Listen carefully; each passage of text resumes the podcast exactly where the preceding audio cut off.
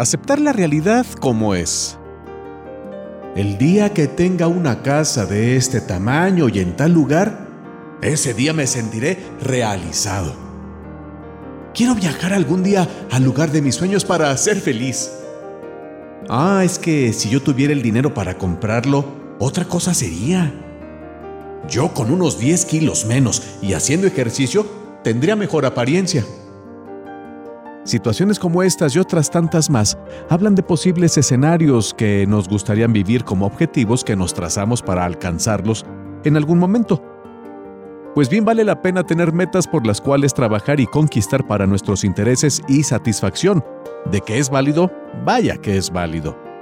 Aceptar la realidad como es implica saber dónde estamos parados, quiénes somos, con qué contamos, hasta dónde podemos llegar en este momento de dónde venimos, darnos oportunidades de caminar a nuestro propio paso de forma responsable. La realidad a veces puede no gustarme, pero es tan sencillo verla como lo es, un rostro sin matices ni máscaras, que hagan engañosa el apreciarla y reconocerla así tal cual, real. Que mi realidad pueda cambiar, eso es contundente. Como alguien dice, lo más común en la vida es el cambio y para los cambios debemos estar preparados o al menos conscientes de que los cambios son parte de nuestro paso por este plano terrenal. Y bien, al aceptar la realidad implica que también hay situaciones que por más que deseemos, pues no podemos cambiar. Sin embargo, la actitud productiva hacia eso que no se puede cambiar es lo que marca la diferencia. Aquí aparecen dos posibles respuestas ante un mismo escenario. Si ante eso que no puedes cambiar por la razón que sea, logras tener una actitud de aceptación, obtendrás una calma que brinda el reconocer la realidad de forma objetiva, sin apasionamientos, sin tanto brinco en pocas palabras, ya que de persistir en la frustración o el enojo de no poder cambiarlo como tú deseas, las complicaciones de esas emociones las vas a vivir a pesar de que no son del todo agradables. Hablamos de enojo, de ira, de frustración, de una intolerancia para decir, pues es algo que no me gusta, ¿verdad?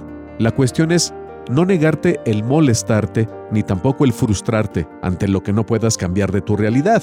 La idea es que si te permites sentir esas emociones, sean para lograr cruzar hacia la aceptación que está del otro lado, para que te brinde la paz de reconocer una realidad que está fuera de tu alcance, al menos por el momento. Aquí pudiera surgir el asunto de aceptar la realidad es resignarte. Para ello, pues qué mejor que citar lo que dice el diccionario acerca de la resignación. Resignación. Aceptación con paciencia y conformidad de una adversidad o de cualquier estado o situación perjudicial. Este es un tema que tiene muchos ángulos para comentar y que en ellos los estudiosos han invertido tiempo para tener una visión más completa de esto que a todos en algún punto de nuestras vidas nos ha sucedido una y más veces. Sí, la, el tema de la aceptación de la realidad no es algo que tenemos una vez en la vida y se acaba, no. A lo largo de nuestra vida seguramente irán apareciendo nuevas perspectivas, nuevos retos que nos confronten con la realidad y decir, va bien o no va bien, pero la acepto. A medida que ganamos experiencias y aprendizajes, es como también se presentan ante nosotros nuevas realidades que sí nos plantean un grado de aceptación de las mismas o incluso temas no resueltos de nuestra propia vida del pasado y que ahora, con un grado de madurez mayor, pues podemos observarlos como sucesos ya pasados que a lo mejor me impactaron de alguna forma dolorosa, pero que ya están aceptados como parte de mi historia y que de ahora en adelante pues será mi decisión el darles el acomodo que deben de tener dentro de mis emociones. Quizás has escuchado alguna vez de que aquello que resiste, persiste, y que lo que se acepta, fluye.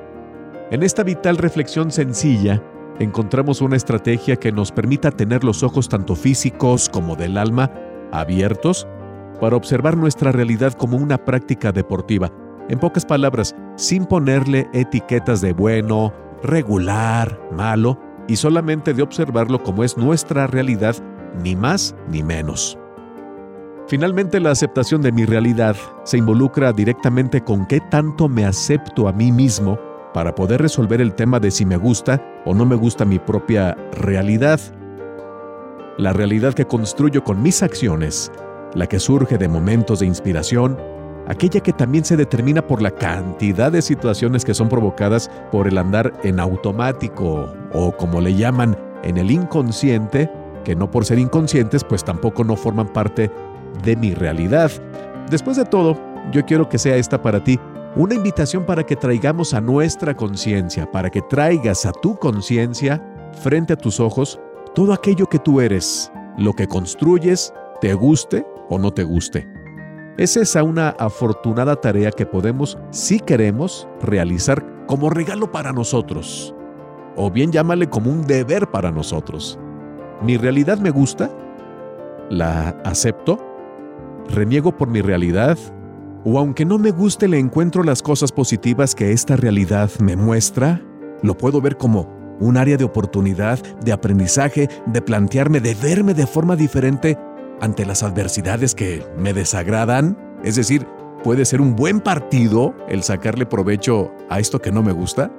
¿Cuánto tiempo de mi vida invierto en renegar por mi realidad? ¿Cuánto tiempo invierto en reconocer que soy un ser humano como cualquier otro, que acepta su realidad y a pesar de eso pues opto por continuar el camino con esperanza, con esa convicción de que soy mucho más que la realidad que incluso no me gusta? ¿Qué decides hacer con todo esto? ¿Tomarás alguna acción al respecto?